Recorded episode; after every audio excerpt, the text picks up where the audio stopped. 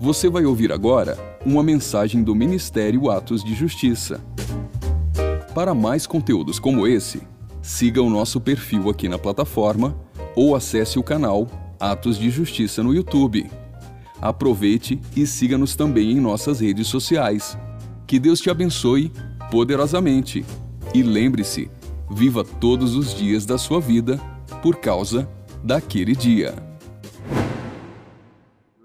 Compartilhar um pouquinho a respeito de crentes segundo o coração de Deus. Na Bíblia, na palavra de Deus, nós encontramos muitos exemplos de pessoas que serviram a Deus, homens, mulheres extraordinários, verdadeiros heróis.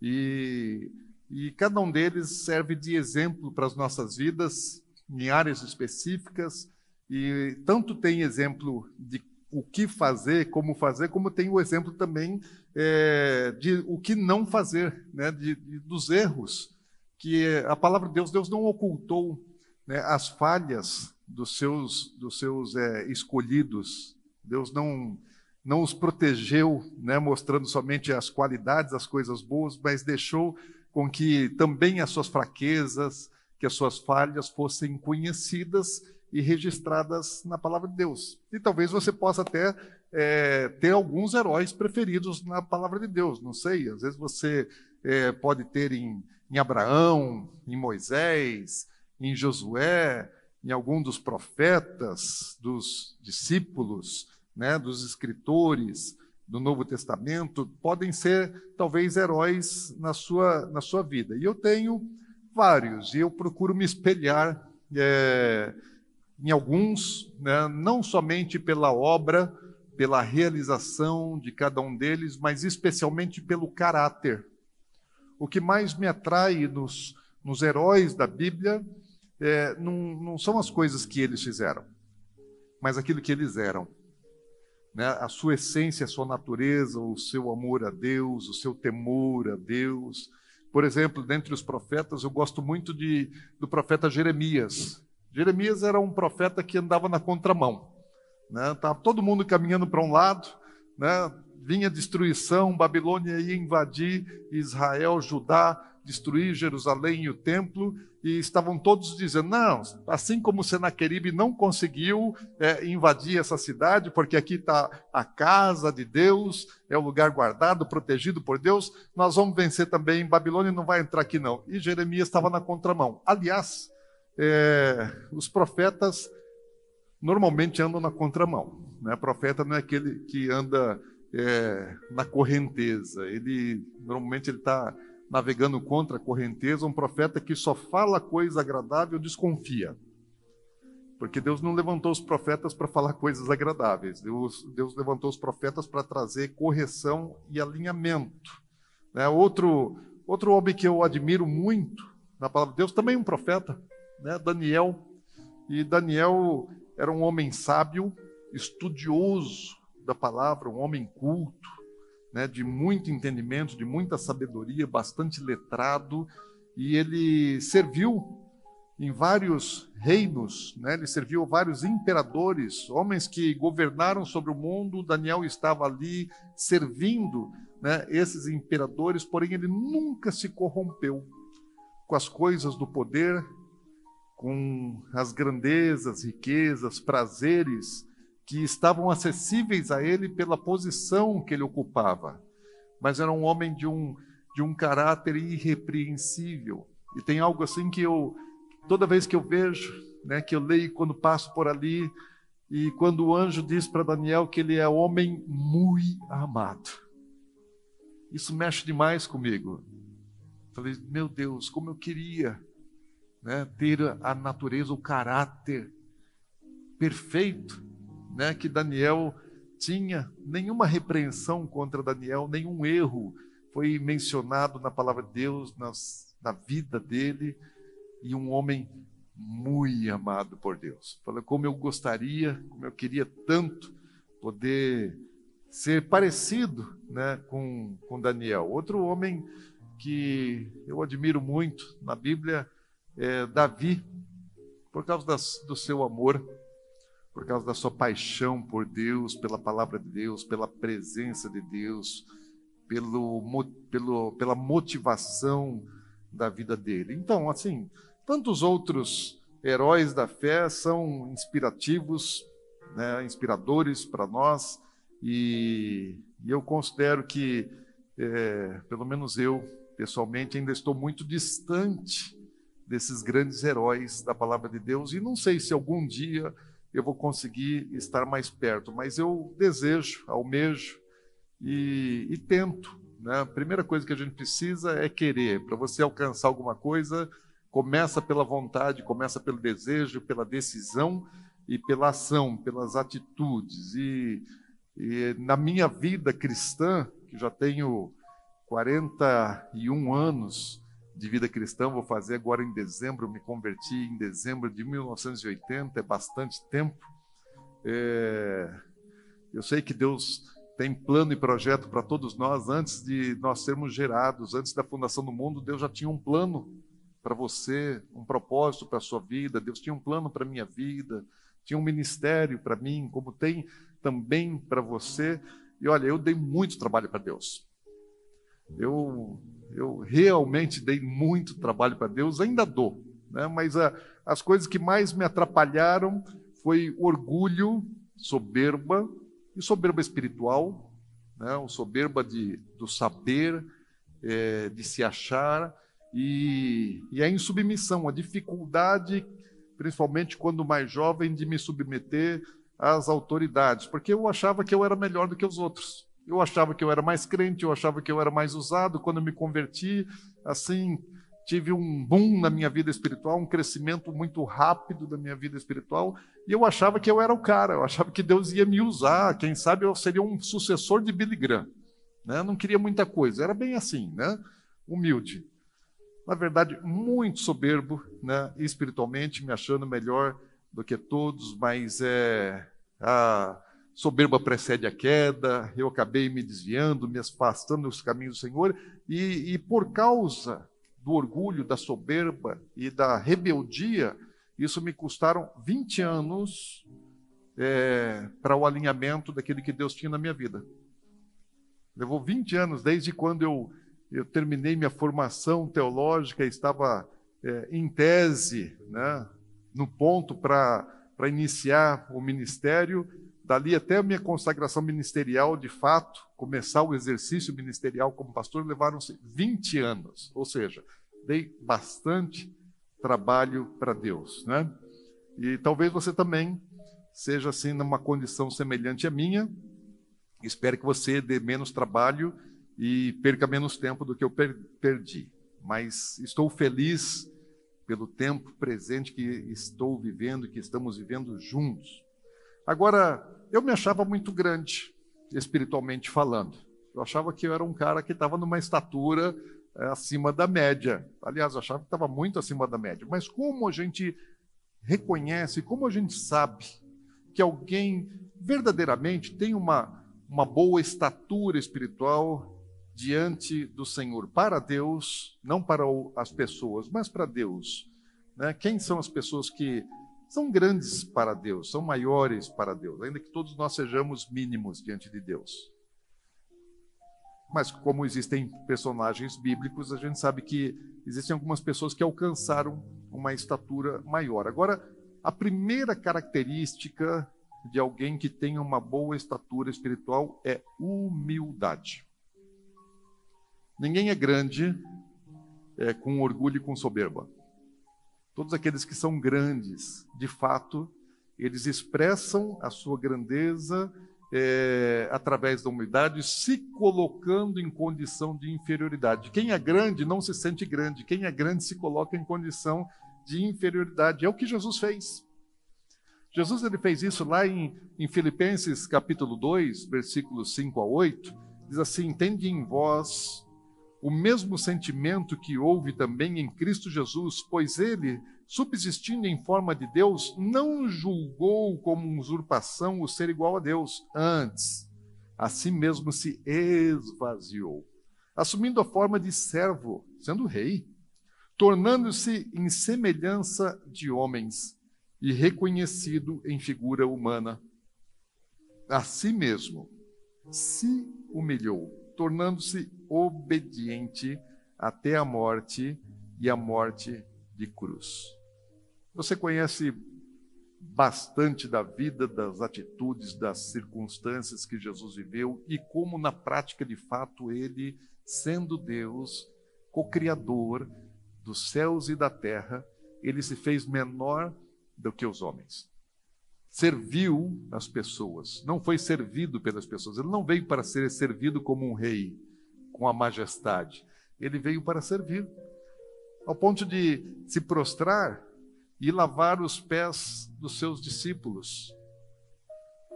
E serviu gente de toda forma, de toda espécie. E assim, quando Jesus ele estava é, concluindo a sua, a sua missão aqui na terra, aí sim que ele se colocou numa condição extrema de humilhação, porque ele não apenas se permitiu, ele se entregou e se permitiu ser açoitado, ser cuspido, ser coroado com espinhos, mas ele se permitiu ficar desnudo e ser crucificado numa cruz como um criminoso, como da pior espécie de criminosos desprezíveis eram é, mortos, executados naquele tempo. Como filho de Deus, ele não precisava se submeter a isso. Mas Jesus ele entendia quem ele era. E sabendo quem ele era, ele não usurpou buscar glória. Ao contrário, ele quis servir. Então, quem é grande de fato diante de Deus, não ergue o nariz, se prostra, se humilha, se abate, porque Deus, ele resiste ao soberbo, mas ele dá graça ao humilde. Então, se você quer ser promovido por Deus, primeira coisa que você precisa fazer, se humilhar. As pessoas que buscam promoção buscam crescimento. E se você quer um crescimento diante de Deus, o que você precisa fazer? Se humilhe. Uma outra característica, existem muitas, né? vou citar mais uma, é que, que faz com que alguém realmente seja é, grande para Deus, é que serve que é obediente como Jesus. Ele foi obediente até a morte, morte de cruz e serviu. Então, é, quem quer ser alguma coisa no reino de Deus precisa servir. É o inverso. Normalmente, na, no nosso sistema humano, né, os maiores são servidos.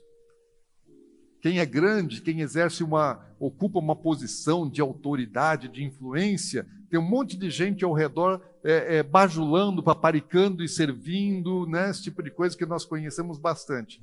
Mas no reino de Deus não, fala que o maior serve o menor, não é servido. Tem muita gente que anda é, é buscando honra. Só que, biblicamente, né, nós não temos que buscar honra. A honra pertence a Deus, ele não divide a glória dele com ninguém, e é ele quem exalta aqueles que se humilham. Jesus ele serviu a todos. O evangelho, a mensagem de Jesus não é apenas uma pregação, não é apenas uns princípios e valores, é, mas é, é uma prática de amor e de serviço ao próximo.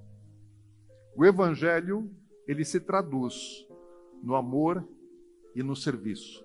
Ele é absolutamente prático. E os primeiros discípulos, eles entenderam isso quando Jesus chama lá os, os apóstolos, os primeiros, eles abriram mão de todas as coisas para quê? Para seguir a Jesus e para servir vidas. Para servir pessoas. Eles passaram o restante da vida deles servindo pessoas e ao final das suas vidas eles ainda foram martirizados, eles, eles foram mortos pelo Evangelho. E se eu e você não tivermos uma causa pela qual nós estejamos dispostos a morrer, qual é o valor da nossa vida? Porque para Jesus havia uma causa pela qual ele veio para morrer. Para todos os apóstolos e os discípulos e os crentes daquele tempo, todos eles tinham uma causa pelo, pela qual eles estavam dispostos a dar as próprias vidas. Porque se eles não tivessem é, algo tão precioso assim, né, a vida deles, é, para eles não fazia sentido. Mas nós vivemos um tempo de uma cultura, de uma sociedade que rejeita esse tipo de valores. Né? Vivemos um tempo assim egoísta, de vida baseada na satisfação, na realização pessoal, no prazer. Pensar em sofrer e padecer por algo, nem pensar. Imagina, não, esse negócio está por fora. Mas, biblicamente, você precisa ter causa na sua vida pela qual você esteja disposto, inclusive, a perder a sua vida. O que, infelizmente, nós não vemos acontecendo muito hoje em dia. Ao contrário, né, as pessoas estão querendo só é, se beneficiar dos prazeres, das coisas que o mundo pode nos é, oferecer. Eu conheci o, o pastor da, da, da primeira-dama, da Michele Bolsonaro, num evento que tivemos em Brasília, é, um evento, um simpósio cristão com 700 pastores e estava presente né, o, o, presidente, vários ministros, e eu tive a oportunidade de ouvir um pouco e conversar com, com o, o pastor né, lá do Rio de Janeiro, onde a, a primeira-dama congregava quando ainda esposa de deputado federal. Né, o, o Jair Bolsonaro era deputado federal e ela esposa de deputado federal e congregando numa igreja lá no Rio de Janeiro. E o pastor dizia assim: ninguém saberia que ela era esposa de deputado federal é, vendo ela trabalhando na igreja, porque sabe qual era o lugar que ela estava na igreja? Não era é, ocupando lugares de destaque. Ao contrário, ela estava lá na cozinha, de touca, né, simples, né, usando touca na cabeça, fazendo comida, né, para poder servir o necessitado e ajudando com os necessitados e ajudando com as crianças, servindo vidas. Sabe o que estava acontecendo com, com a irmã Michele Bolsonaro? Deus a estava preparando para poder ser dama, primeira dama do Brasil. Porque Deus exalta aqueles que se humilham. E ela serviu humildemente. Serviu humildemente. Hoje é a primeira dama né, da nossa nação. Mas, primeiramente, ela foi treinada em servir a quem não era é, reconhecido, buscado, valorizado pela sociedade. Ela se humilhou e Deus a exaltou. Agora, uma coisa que a Bíblia deixa isso muito claro, e eu sei que você é, sabe disso, mas nós precisamos entender isso de uma maneira bastante profunda, que Deus está muito interessado nisso aqui, ó no nosso coração. Deus está interessadíssimo no seu coração, naquilo que está dentro de você, porque é daqui que procedem as boas e as más coisas. A Bíblia diz lá em Provérbios, capítulo 21, no versículo 2, Provérbios 21, 2, fala: todo caminho do homem é reto aos seus próprios olhos. Nós nos vemos de uma maneira que normalmente nós buscamos nos aprovar. Tá ok, tá certo. Por isso eu faço assim, porque esse é o jeito certo, porque é isso que está certo. E aliás, as outras pessoas deviam fazer também. Né? Quem é quem é casado aí sabe muito bem disso, né? Marido e mulher estão sempre querendo é, que o outro, que o cônjuge, faça do jeito dele, porque o jeito dele, dela é que é o certo. Então, os nossos olhos, nossos caminhos são retos, mas o Senhor ele sonda o coração. O que é que Deus está olhando? A essência, a verdadeira motivação, mais do que as ações, o caráter. E por que estamos fazendo? O que nós estamos fazendo é importante, mas o porquê nós estamos fazendo é muito mais. Quando nós nos comparamos com outras pessoas, usamos é, no, o próximo como uma medida de padrão, nós podemos até achar que nós estamos relativamente bem, ou podemos até achar que a gente está acima da média, mas isso é enganoso. Porque você se comparar a outras pessoas que são também pecadoras, como, como você e eu, né, pode nos fazer pensar que a gente está bem, mas é diante de Deus, nos comparando com a santidade do Senhor Jesus, ele disse assim que Deus disse para o seu povo, né? Sede santo porque eu sou santo. Deus está dizendo assim: o padrão de medida de vocês não é o pecador. O padrão de medida de vocês é a santidade de Deus. E Jesus mandou a gente ser santo como ele também. Porque Deus é santo, Jesus ele, ele viveu de maneira absolutamente santa e nos deixou esse desafio para que nós também vivêssemos de maneira absolutamente santa. E Deus não olha aquilo que parece. Nós olhamos para as pessoas e nós é, é, atribuímos valor às pessoas por aquilo que parece. Às vezes, uma pessoa que chegue é, no seu ambiente com uma roupa de grife, né, com acessórios de, de grife, usando joias, muito arrumada, né, de boa aparência, é, você dá um valor para a pessoa por aquilo que ela, por aquilo que ela está é, é, é, demonstrando exteriormente. E às vezes uma pessoa que chega de maneira muito simples, humilde, uma roupa surrada, às vezes um calçado furado, né, um, meio desajeitado, né, cabelo por fazer, barba por fazer, e você olha para aquela pessoa assim, você não, não dá valor para aquela pessoa, você despreza por causa da aparência. Agora, Deus ele não olha para aquilo que parece, Deus olha para aquilo que nós somos, Deus olha para o interior, Deus olha para o nosso é, é, coração, Ele nos vê como de fato nós somos, não como nós nos parecemos, porque muitas vezes as pessoas estão querendo parecer aquilo que não são. E fazem isso né, usando as coisas exteriores. E Deus conhece o nosso interior mais do que nós mesmos. Até o nosso coração, o nosso interior, que nós pensamos conhecer, é, nem sempre conhecemos. A palavra de Deus fala que o coração é, é aquele que há de mais enganoso. É enganoso o nosso coração. Ele nos engana, nós nos enganamos com ele e ele nos engana, mas nós não podemos é, é, enganar a Deus. Então, mais do que observar aquilo que nós estamos fazendo, Deus está olhando para as motivações do nosso coração. Logo no quarto capítulo da palavra de Deus, na Bíblia, lá em Gênesis capítulo 4, nós vemos um relato de dois personagens bíblicos importantíssimos que tentaram agradar a Deus. Quer ver? Olha lá em Gênesis 4.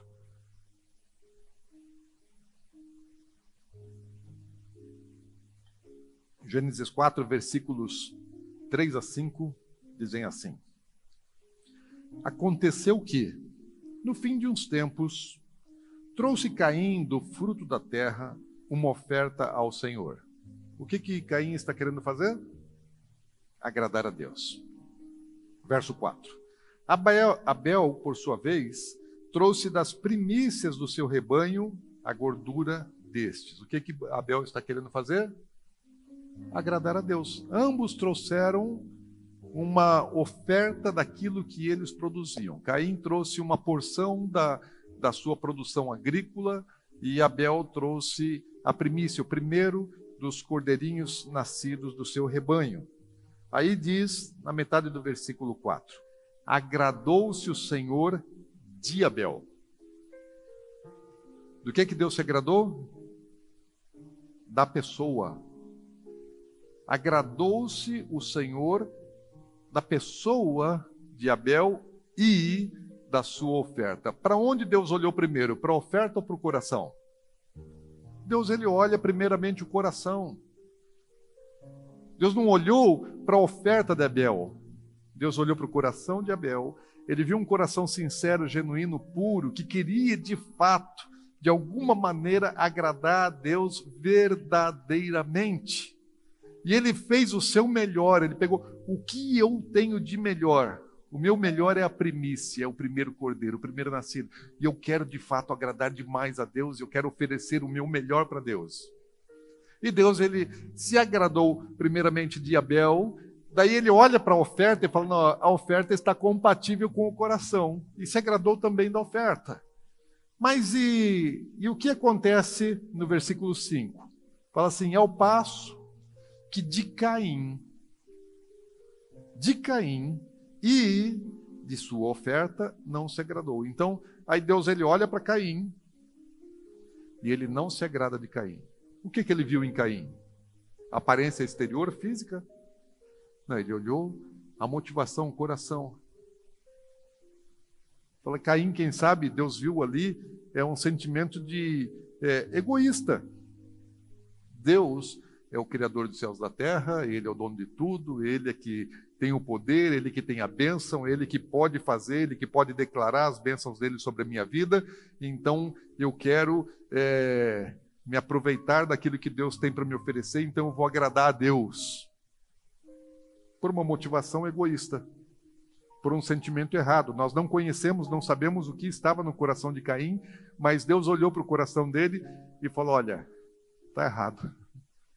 Essa motivação que ele está vindo é, me presentear, me ofertar, está errada. Daí ele olha para a oferta e fala: Está vendo como está errado? Porque a oferta está expressando também né, o que está no coração dele. Trouxe-lhe uma porção daquilo que ele havia produzido. Não trouxe o melhor, trouxe algo da sua produção, uma parte. Trouxe daquilo que lhe sobrava. Não escolheu a melhor parte para Deus. Deu uma parte que não era tão importante, que ele poderia perfeitamente abrir mão, que não ia fazer falta para ele, que ele não estava perdendo muita coisa em dar para Deus. Mas Deus ele olha primeiramente para o coração. Então, o que Deus viu em Abel e o que Deus viu em Caim antes de olhar para suas ofertas foi a sua motivação. Por quê? Porque Deus ele sempre está fazendo isso. Lá em, em Jeremias 17, 10, ele fala assim: Eu, o Senhor, esquadrinho. Está fazendo assim, ó, esquadrinhando o coração, vendo parte por parte. Ele está analisando os detalhes do nosso coração, dos nossos sentimentos, dos nossos desejos, das nossas vontades, das nossas motivações e provo os pensamentos. Ele está olhando aquele que gera, aquele que brota. Ele está olhando para a raiz, para a essência. Ele está olhando para aquilo que está sendo é, pensado, planejado, maquinado na nossa mente. Ele está olhando para o coração e ele está olhando para a mente. E isso para quê? Para dar a cada um segundo o seu proceder, segundo o fruto das suas ações. Porque tudo aquilo que nós desejamos e pensamos se tornam em prática, se tornam em ações. E Deus ele está olhando, ele vai ver as nossas ações, sim. Porém, Deus antes de ver a nossa ação, ele está vendo a motivação de cada ação. Aquilo que foi gerado de motivação, que passou pelo nosso pensamento, pelo nosso planejamento e pela nossa execução. Deus olha todas as etapas, mas primeiramente ele começa, vai pela motivação. Então, antes é, de você fazer alguma coisa, você está pensando naquilo. E antes de você pensar, alguma coisa surgiu de dentro do seu interior, do seu coração. E é isso que Deus tem interesse. Então não importa para Deus, né, tanto o que você faz, importa mais o porquê você faz. Você sempre analisa as suas motivações, dos seus atos, das suas ações. Você sabe. Você para para pensar o porquê você faz as coisas. Qual é a intenção? Você faz coisas com a intenção de ser aprovado pelas pessoas, de ter alguma vantagem, algum benefício, tem muita gente que está fazendo coisas aparentemente corretas, atitudes certas, atitudes pragmáticas, ortodoxas, atitudes que estão de acordo com os princípios da palavra de Deus, porém estão fazendo com motivação errada. E não basta você fazer o certo se a motivação estiver errada. Então, qual é a sua, hoje em dia, por exemplo, qual é a sua motivação quando você vai lá e faz uma postagem numa mídia social? Qual a motivação? Quando você posta uma foto, quando você posta é uma frase, quando você reposta alguma coisa que você viu de outra pessoa, é, qual é o seu interesse? Qual a sua motivação? Você está buscando edificação de alguém de fato? Você está fazendo por vaidade? Está querendo é, popularidade, curtidas, seguidores? Qual a motivação? Deus ele sabe a motivação de cada postagem sua. Acho que Deus não olha as suas, as suas postagens? Acho que Ele não olha as fotos que você tira, posta? Claro que Deus está olhando. E Ele não só vê o que você está fazendo, mas Ele sabe por que você está fazendo. Ele conhece a verdadeira motivação do seu coração. Qual é a sua motivação, por exemplo, quando você vai para uma academia? As, as mulheres precisam tomar muito cuidado nisso, porque hoje em dia, assim, você vai para academia, bom, já tem a roupa certa de ir para academia, né? Não tem, não tem é, é, muita opção né, de roupa de academia. Então, aquela roupa que é, entra justa, colada no corpo, que marca todas as curvas, é, mas tem algumas que, que podem expor mais. Por exemplo, se você fizer uma escolha entre entre uma calça branca e uma preta vai fazer muita diferença. Né? A branca vai expor muito mais. E existem outras cores, modelos, enfim, né, que chamam mais atenção. Então, quando você veste, ou melhor, quando você vai na loja comprar o que você depois vai vestir, qual é a sua motivação quando você olha numa vitrine e você escolhe alguma coisa para você comprar, para você vestir? Tipo de roupa, qual motivação? É atrair atenção? É sensualizar? É seduzir? Deus sabe. E Deus ele está aprovando a sua motivação? Se você vai para a academia para é, cuidar da sua saúde, precisa, eu reconheço a necessidade disso, né? se você faz isso com essa motivação, parabéns, muito bem. Agora, cuidado se entrar um outro desejo, sentimento, que não seja somente o cuidado é, da sua saúde, do bom funcionamento do seu organismo, do seu corpo, do cuidado do seu corpo. Você tem que cuidar porque Deus só deu um para você, então cuide bem daquele que Deus te deu. Mas cuide das suas motivações. Qual é, às vezes, a sua motivação quando você está exercendo uma função dentro da igreja? Se você está numa liderança, se você está servindo dentro de um ministério, se você está é, no altar. Por que você serve na igreja? Qual a sua real motivação de servir? Deus está olhando o que você faz, mas Deus está olhando o porquê você faz. E às vezes você pode fazer pela coisa certa, pela motivação certa, porque você está se humilhando e você está servindo e você está querendo ser bênção na vida de outras pessoas, mas também pode ser que você esteja querendo é, reconhecimento, aprovação. Às vezes você quer elogio, quer aplauso, quer ser valorizado. Quem sabe, às vezes você até passou tanto problema de rejeição e você hoje busca aprovação. Mas Deus nunca te rejeitou.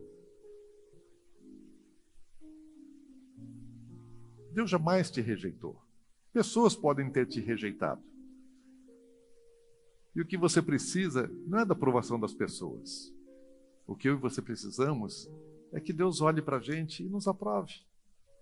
Que Ele concorde com a gente, não que as pessoas concordem com a gente. Então não faça nada para que as pessoas concordem com você. Faça as coisas para que Deus é, é, concorde com você. E às vezes até você faz as coisas boas, mas com a motivação errada. Até no gasofilácio você pode é, contribuir. Você pode ser um dizimista fiel.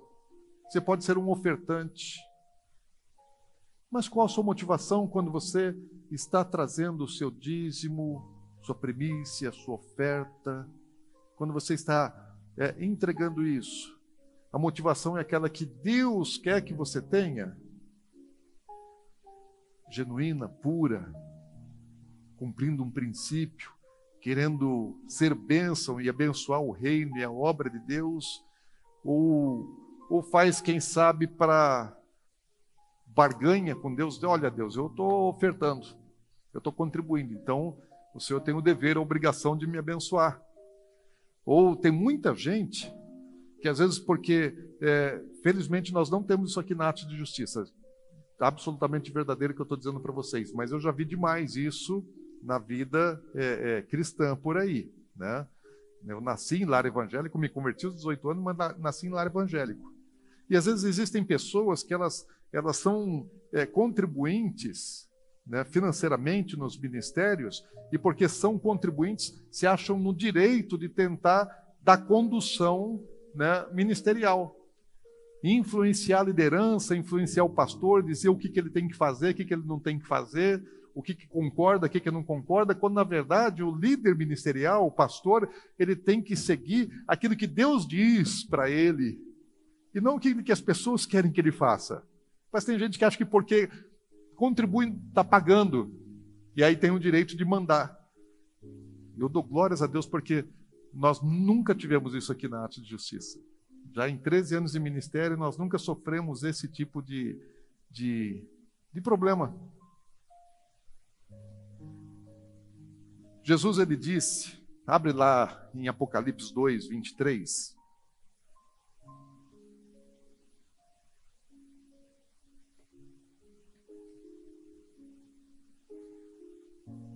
Apocalipse 2, 23. Trazendo uma repreensão e fala de uma pessoa que estava ali infiltrada na igreja, fala que vai é, matar os seus filhos, né? E aí ele diz uma, um princípio que se, se, se, é, serve a todos, se aplica a todos nós. Fala, eu sou aquele que sonda mentes e coração. Olha lá, mesma coisa que está no Antigo Testamento, muitas vezes a Bíblia vai dizer isso. O que é que Deus está olhando? Nosso coração, nosso pensamento. Então Jesus está dizendo, sou eu. Eu aqui estou sondando a mente e o coração. E vos darei a cada um segundo as vossas obras. Mesma coisa que disse lá o profeta no Antigo Testamento, assim, por que, que Deus nos olha? Por que, que Deus ele nos avalia segundo os nossos pensamentos e segundo a motivação do nosso coração? Para nos retribuir, bem ou mal. Se Deus ele me aprova, ele vai me retribuir com coisas boas. Se Deus me desaprova, ele vai me retribuir com coisas não boas. Isso é um princípio. Então Deus vai nos dar conforme a motivação, o pensamento e a realização daquilo que está no nosso coração. Agora, como é que uma pessoa, então, que é julgada, avaliada, esquadrinhada por Deus no seu coração, deveria viver? Deveria ter um coração que fosse completamente agradável a Deus. Amém? Eu não é. Quem quer ter um coração agradável a Deus? E a Bíblia fala assim sobre é, é, ser crentes, né? É, ser homem segundo o coração de Deus, na medida, no padrão é, de Deus. Por quê? Nós fomos criados à imagem e à semelhança de Deus. Eu e você, o ser humano, foi criado à imagem e à semelhança de Deus. Então, é, inclusive nas motivações interiores do coração, da alma. Deus colocou em nós uma essência divina e um discernimento daquilo que é bom, daquilo que é ruim, daquilo que é certo e daquilo que é errado. Agora, é, nós, apesar de termos sido gerados em Deus, na semelhança dele, nós somos deformados. Então Deus te deu uma forma perfeita. Então você tem uma forma original, essencial, perfeita. Deus nos fez de maneira perfeita. A forma, a forma que Deus nos fez é perfeita. Agora, o que, que aconteceu? Nós fomos deformados, fomos feitos na forma certa e fomos deformados pelo pecado, pela essência do mal, essa nos, nos deformou. E algumas pessoas se deformam mais do que outras. Algumas assumem uma forma muito distante da, da origem que Deus nos fez, e outras se distanciam um pouco menos.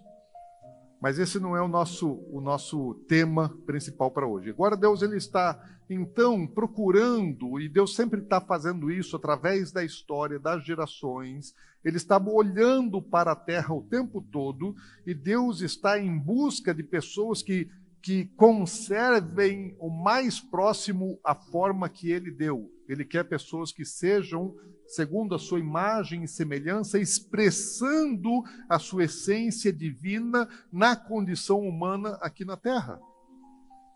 Deus quer homens e mulheres que sejam reflexo dele.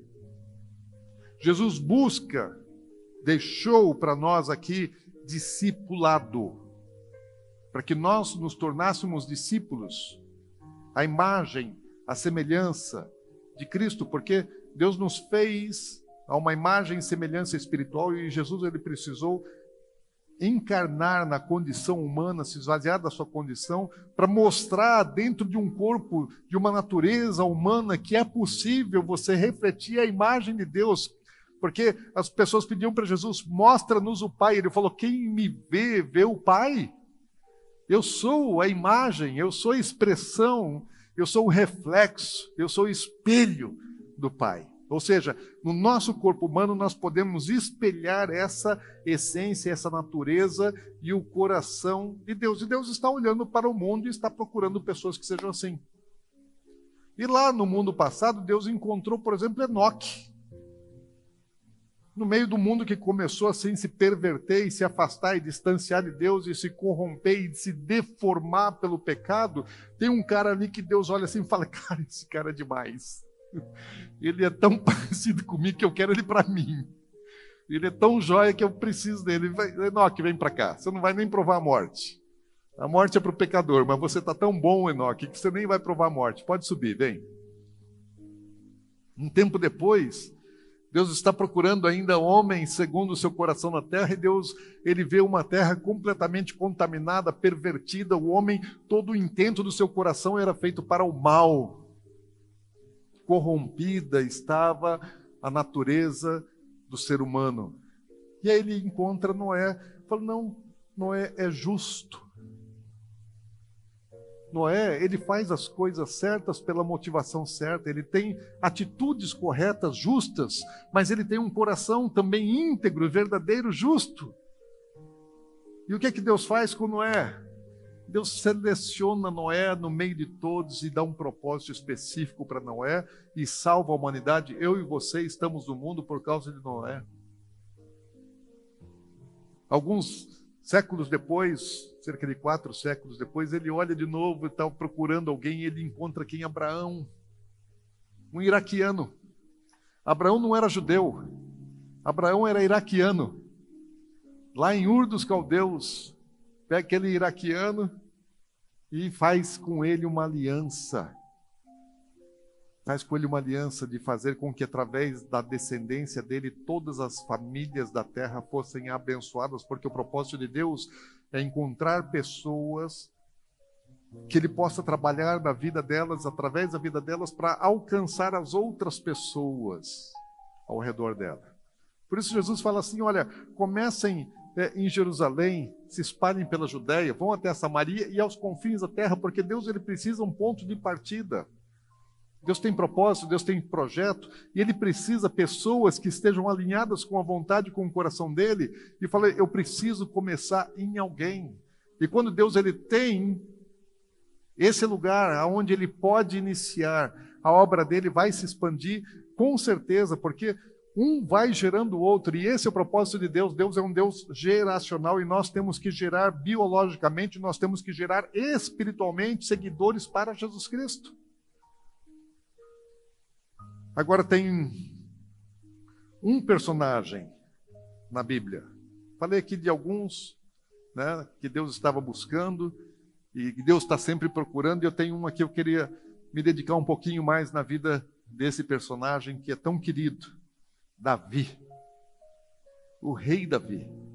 O grande rei Davi. Que homem interessante. Que Deus se identifica com Davi ao ponto de dizer assim: achei, porque Deus está procurando. Lá em Atos, capítulo 13, 22, a palavra de Deus diz que Deus falou assim: Olha, achei Davi, filho de Jessé, homem segundo o meu coração. Então Deus ele está olhando, Deus está procurando e ele fala: "Achei". Lá na casa de Jessé tem um filho dele, o Davizinho. Esse Deus olha para ele, era um menino ainda, mas ele fala: "Achei, achei um homem".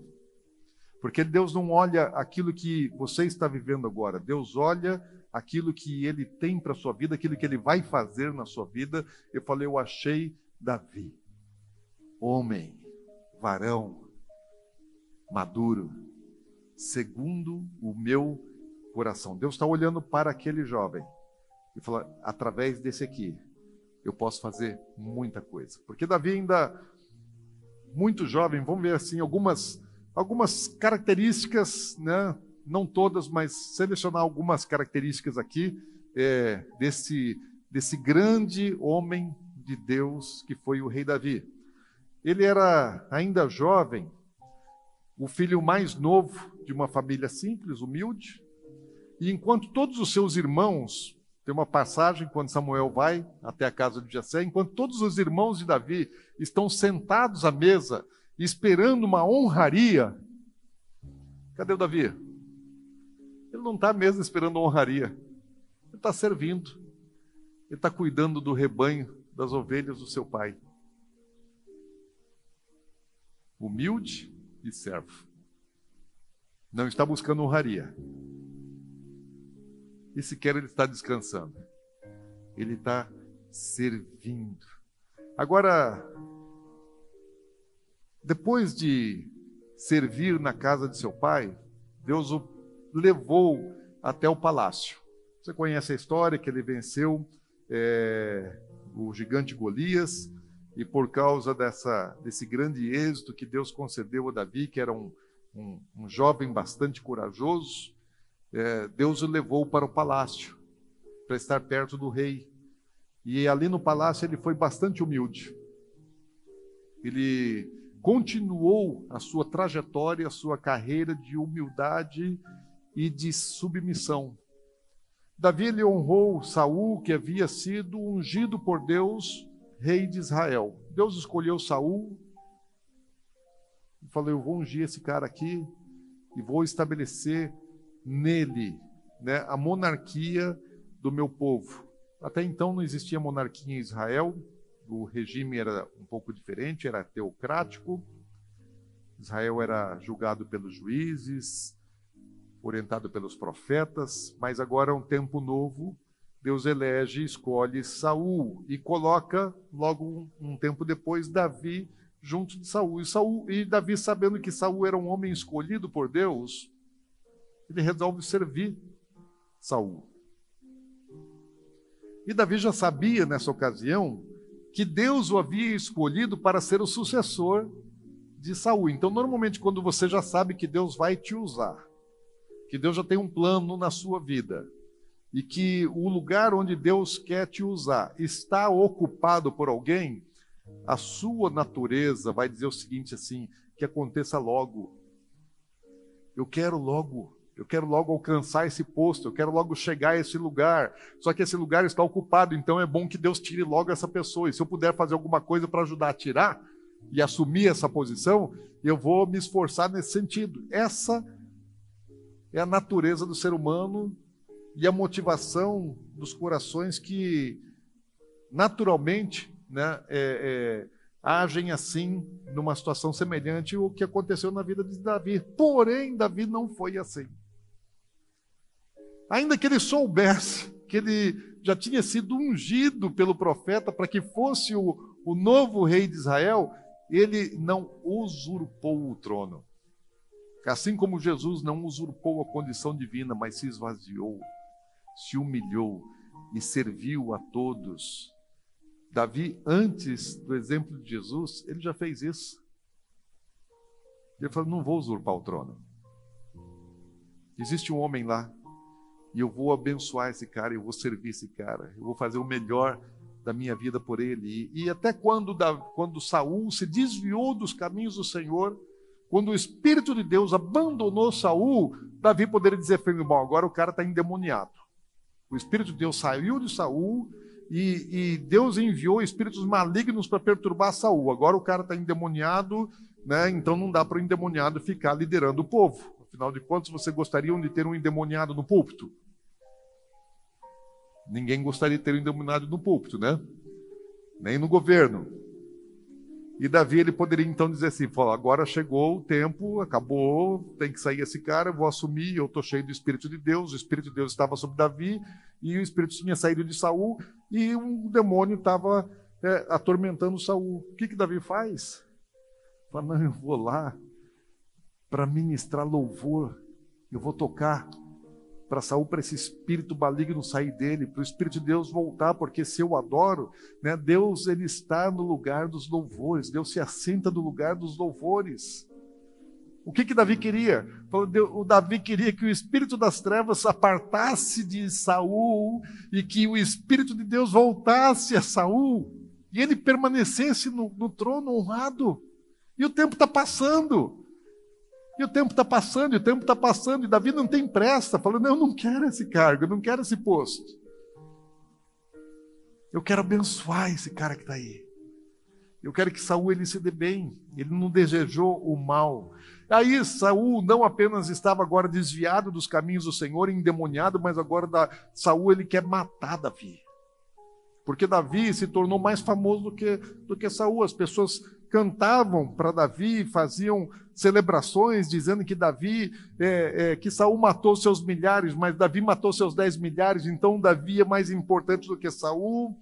E isso poderia, assim, é, imagina se ele tivesse mídia social naquela época, ele seria acompanhado assim por milhões de pessoas e o Saul, quem sabe, tivesse assim algumas centenas ou poucos milhares de seguidores. E ele fosse ficar comparando lá, falar, olha aqui, olha o Instagram do Saul. E olha o meu. Eu tenho milhares, milhões de seguidores que estão aqui me aplaudindo, me elogiando, falando bem de mim. Olha lá, agora lá os seguidores do, do Saul, né? Primeiro nem são tantos e a maior parte que está é criticando o cara. Davi não tinha esse coração. Saul decide matar Davi. E Davi ele não tem outra coisa a fazer agora a não ser fugir da morte e se ocultar. Mas nem quando Saul queria matá-lo, Davi teve uma mudança no seu coração, ao contrário, ele continuou honrando Saul, honrou Saul até a morte dele. E depois que Saul morreu, Davi ele honrou a descendência de Saul. A honra nunca se apartou do coração dele. A simplicidade, a humildade, o serviço eram características fundamentais nesse homem que a Bíblia diz que Deus falou que ele era o homem segundo o coração de Deus, e aliás, não existe essa expressão para outro personagem na Bíblia. Davi não se corrompeu com a fama de um simples, simples pastor de ovelha, Deus fez dele o, o principal, maior rei de toda a história de Israel. Deus enriqueceu Davi e ele não se corrompeu com as riquezas, ele não se movia por isso.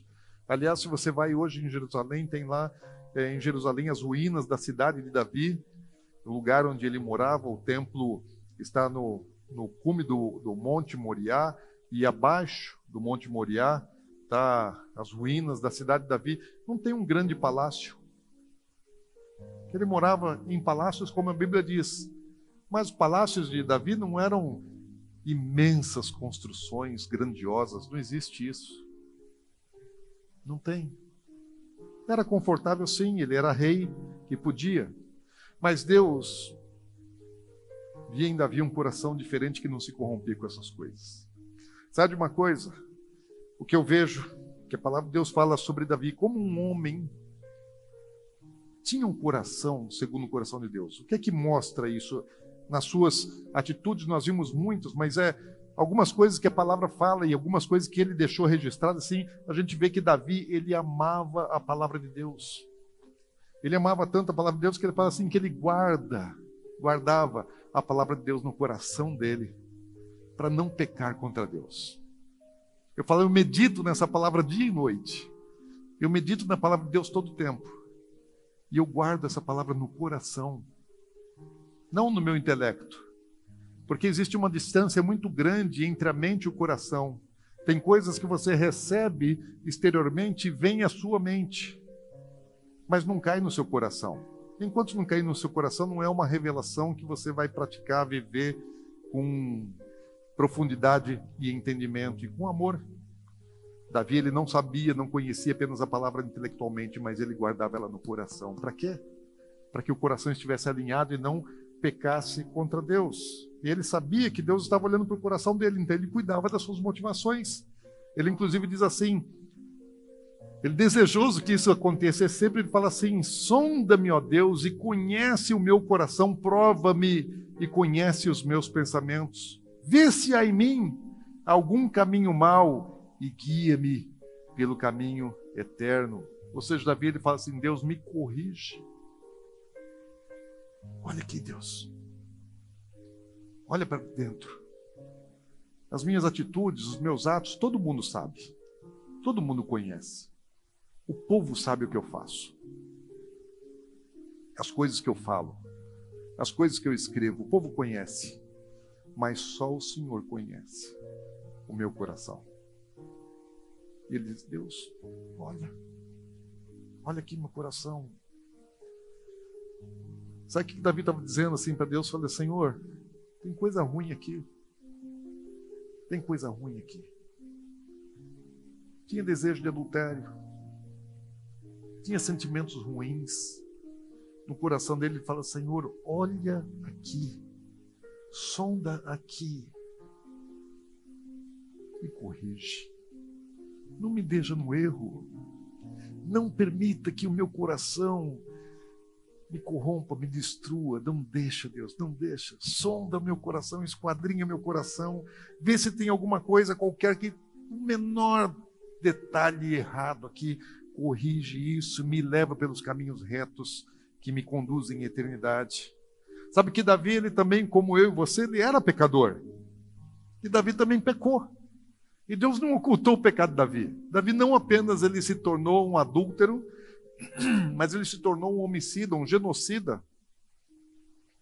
Um erro arrasta outro. Mas sabe o que eu vejo em Davi? Eu não olho para eu não olho para o pecado que ele cometeu, porque Deus não o condenou, Deus o tratou. O que eu vejo assim é o coração de Davi. Quando a gente lê lá Salmos 32, quando a gente vê, lê Salmos 51, a gente vê o coração de um, de um homem pecador que está sofrendo por causa do pecado. Ele não se aprovava. Tem muita gente que peca porque gosta do pecado, porque quer o pecado, se realiza, se satisfaz com o pecado e tenta ocultar o pecado. Davi, por causa da sua essência, da sua natureza pecadora, como eu e você temos, também pecou. Mas pensa a angústia que o pecado trazia na vida de Davi a tristeza, o sofrimento, fala assim que chegava a doer nele até os ossos. Que o peso, a angústia, o sofrimento causava dor até nos seus ossos. Ele estava destruído espiritualmente, sem alegria, sem alegria da, da salvação, sem alegria do Espírito de Deus, sem sentir a presença e a glória de Deus, emocionalmente acabado, fisicamente sofrendo. Por quê? Homem segundo o coração de Deus. O homem segundo o coração de Deus não é perfeito. Sabe quem é. E não se conforma com o pecado. Outra coisa que nós vemos na vida de Davi, próprio Deus fala a respeito dele. Ele estava disposto, ele tinha disposição de obediência.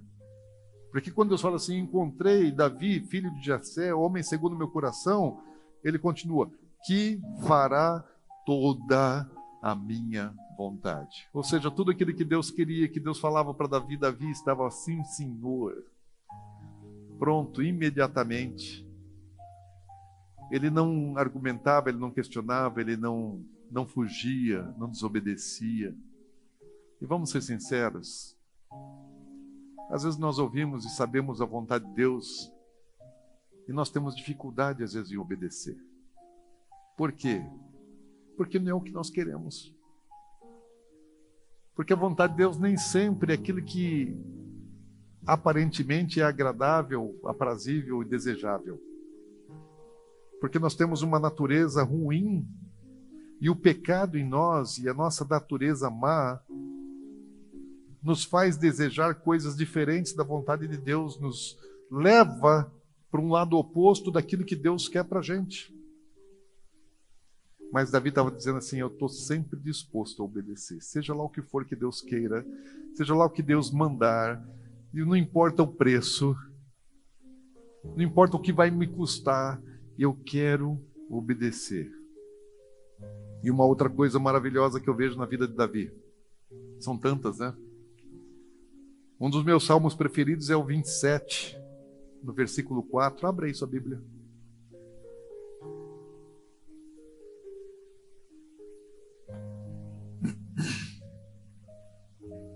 Salmo 27, 4 diz assim: Uma coisa peço ao Senhor. Quantas coisas Davi tinha para pedir a Deus?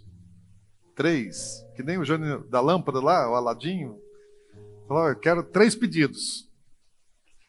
Primeiro pedido, segundo pedido, terceiro. Não, Davi está falando assim: Eu só tenho um pedido. Eu só quero uma coisa. Ele tinha uma prioridade na vida dele. E falou: Isso, sabe o que, que Davi está dizendo? Me basta. Se eu tiver isso, eu não preciso de mais nada.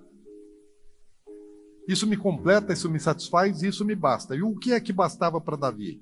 Uma coisa peço ao Senhor e a buscarei: que eu possa morar na casa do Senhor todos os dias da minha vida, para contemplar a beleza do Senhor e meditar no seu templo. Sabe o que Davi queria? Eu só quero uma coisa: estar na presença de Deus. E diz assim: um dia na tua casa vale mais do que mil em qualquer outro lugar. Eu só quero a tua presença. Eu só preciso do Senhor, eu não preciso de mais nada.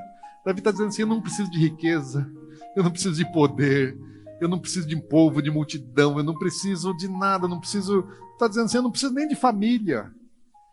Eu preciso do Senhor. Isso me basta, isso me é suficiente para me realizar e para me completar totalmente. E Davi tinha um cara, tinha um coração assim, Deus pegou um jovenzinho humilde, simples e o enriqueceu, prosperou grandemente. E Davi, ele, durante toda essa sua vida, seu reinado de prosperidade, ele, ele nunca trabalhou para si mesmo. Davi ele poderia juntar tesouro pessoal, ele poderia juntar uma grande riqueza para deixar de herança, falar assim: eu vou desfrutar de tudo que o poder e o reino me proporciona, e ainda vou deixar uma grande herança para os meus filhos, para minha descendência, para que eles nunca tenham preocupação, então a coroa tem que ser muito rica. E se ele fizesse isso, não estava, não estava errado. Só que o coração de um homem segundo o coração de Deus pensa diferente. Vai lá em 1 Crônicas, capítulo 22, versículo 14.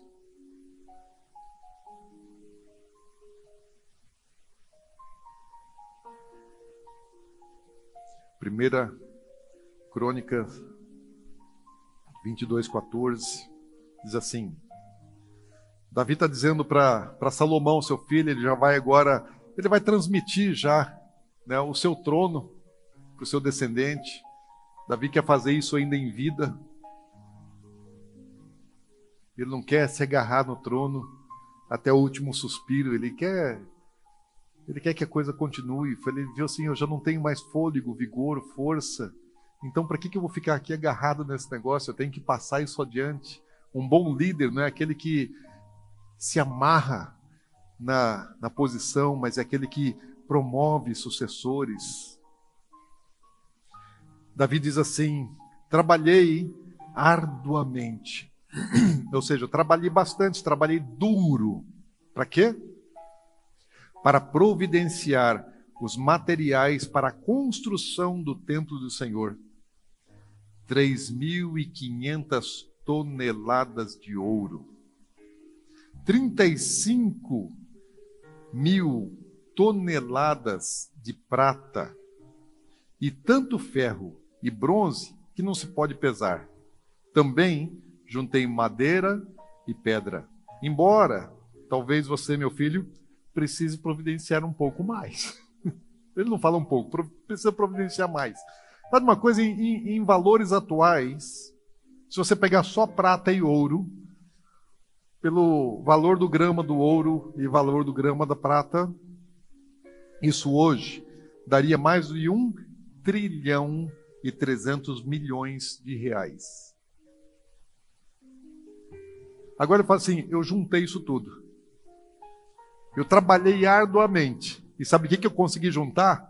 Eu consegui juntar 3.500 toneladas, ou seja, mais de 100 carretas de ouro, ouro puro de Ofir, e mais de, de 35 mil toneladas de prata refinada, fora o, o, o ferro, o bronze, a madeira, as pedras e todas as coisas que eu reservei para a construção da casa de Deus. Porque Davi ele queria um lugar para Deus falar assim: eu, a arca de Deus está numa tenda.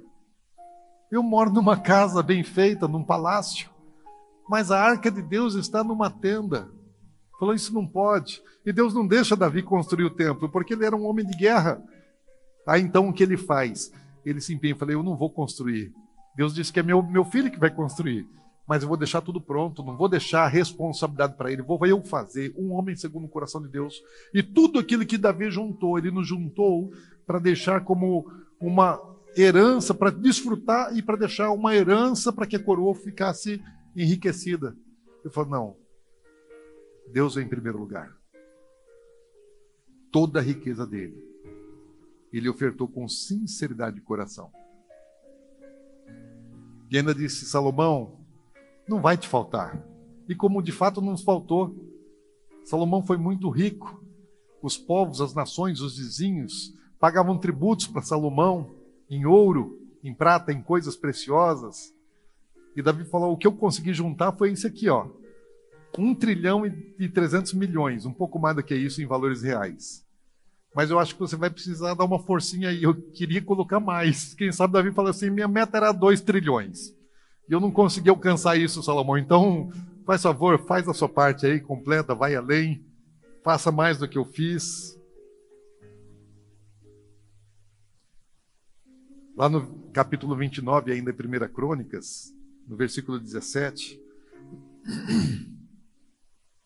Só avança um pouquinho aí para frente. 29 e 17 fala assim: Bem sei, meu Deus, que tu provas os corações e que da sinceridade te agradas. Eu, porém, na sinceridade do meu coração, dei voluntariamente todas essas coisas. Davi não estava só fazendo a coisa certa, ele tinha a motivação certa.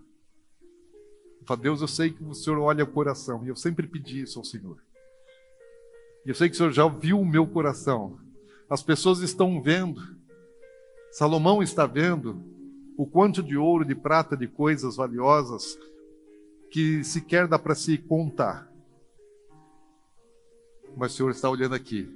E o Senhor sabe da sinceridade. O Senhor sabe por que, que eu estou fazendo isso. Estou fazendo a coisa certa. Mas por causa dessa motivação. Imagina se Deus olhou para Abel e aprovou Abel e a sua oferta. O que, que Deus não fez com Davi? O que, que Deus faz com o homem segundo o coração dele? O homem, segundo o coração de Deus, Deus tira lá do campo, das noites frias, cuidando do rebanho, enfrentando as feras do campo, e torna ele um grande rei, o maior rei de toda a história. Deus faz com que Davi se tornasse, fez isso, com que Davi se tornasse o padrão de medida de todos os seus sucessores. Então, todos os reis que vieram depois de Davi, Deus os media por Davi. Falou: bom, a estatura do rei Davi foi essa aqui. Vamos ver você agora, seus sucessores, se vocês são como Davi. Padrão de medida, referência para todos que vieram depois dele. Deus ainda faz mais. Deus faz uma aliança particular com Davi. Deus já tinha feito uma aliança com Abraão, com a descendência de Abraão. Mas Deus faz uma, uma aliança particular com a descendência de Davi. Fala assim: olha, em Israel sempre vai ter no trono né, um dos seus descendentes. Nunca a sua descendência vai perder o trono. O trono de Israel não vai ser passado para outra família. Vai perpetuar em você, Davi. E Deus ainda faz mais. Fala que o trono dele seria perpétuo sempre ser ocupado por um dos seus descendentes, e coloca Davi no eixo da linhagem genealógica de Jesus. É a partir de Davi É a partir de Davi. Você vê a genealogia de Jesus contada para trás de Davi. Mas é a partir de Davi que Deus estabelece a genealogia. Fala com você, Davi, que eu tenho um compromisso. E é de você que eu vou trazer o Messias. É da sua descendência, Davi. Eu vou mandar meu filho ao mundo. Mas saiba de uma coisa, Davi, ele vai ser da sua descendência. E ele vai governar sobre o mundo. E ele vai se assentar no seu trono. E vai reinar sobre Israel e vai reinar sobre todo o planeta e vai trazer paz e vai trazer prosperidade. Quando Jesus vem, Jesus é chamado filho de Davi. Jesus passa e o povo filho de Davi, filho de Davi. Davi sendo honrado. Mil anos depois, Davi sendo honrado na pessoa de Jesus. O que Deus faz com alguém que é segundo coração dele. Imagina essas coisas que nós vemos assim rapidamente, tem tantas outras. Mas se Deus fez isso tudo com Davi, nessa vida, nesse mundo, o que será que Deus não reservou para Davi para toda a eternidade? O que Deus tem reservado para Davi? Quanta honra quanto benefício Davi vai usufruir durante toda a eternidade, simplesmente porque ele teve um coração disposto a Deus. E nós? Eu e você. O que você quer? Porque Jesus disse que é do nosso coração que procedem todas as coisas. Você quer ser guiado por um coração deformado pelo pecado? Ou você quer ser guiado por um coração segundo o coração de Deus? Na forma do coração de Deus. O que você deseja? Quem tem que guiar a sua vida? Um coração deformado ou um coração perfeito, segundo o coração de Deus? Você entende isso? Quantas coisas precisam mudar no teu coração para que o seu coração seja segundo o coração de Deus? Não é nas ações, as ações só vão refletir aquilo que é a verdadeira motivação. Deixa eu dizer uma coisa para você: Deus não quer te melhorar. Deus não quer te melhorar dar uma reformada naquilo que foi deformado. Deus quer te regenerar. Deus quer te restaurar.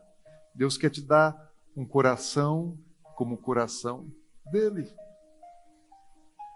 Às vezes a gente cansa, canta assim, dá-me um coração, dá-me um coração, segundo teu coração, dá-me, Senhor.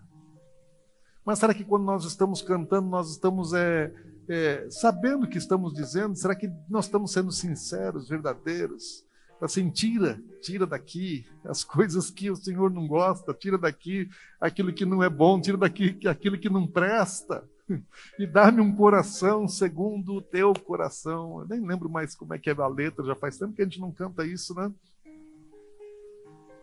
É isso aí.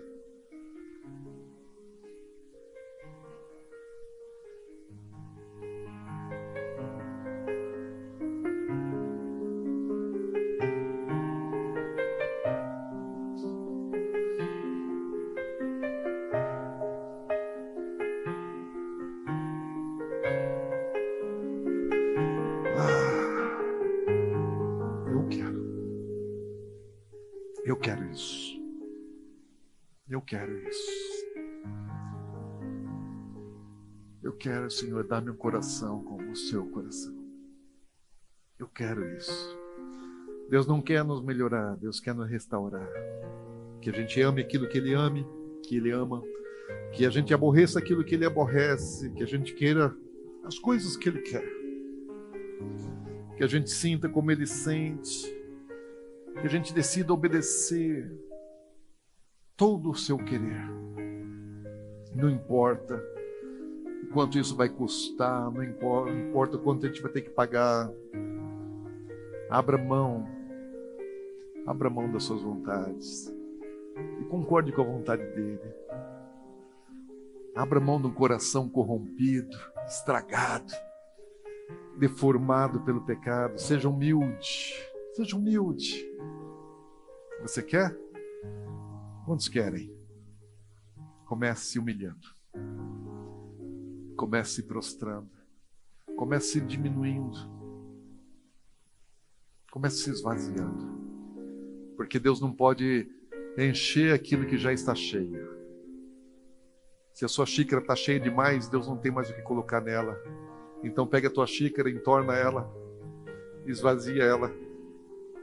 Esvazia ela completamente, esvazia completamente a sua xícara para que Deus possa te dar aquilo que Ele tem para você. Considere os outros superiores a você. Se você quer ser alguém segundo o coração de Deus, para de pensar alguma coisa a respeito de si mesmo. Se esvazie, se humilhe, considere os outros superiores e sirva. Julgue suas motivações. Olhe para o seu coração, sonde Seja sincero, seja sincero, não tente se enganar porque você não vai enganar Deus. Então não queira se enganar também pensando que engana Deus. E sirva as pessoas.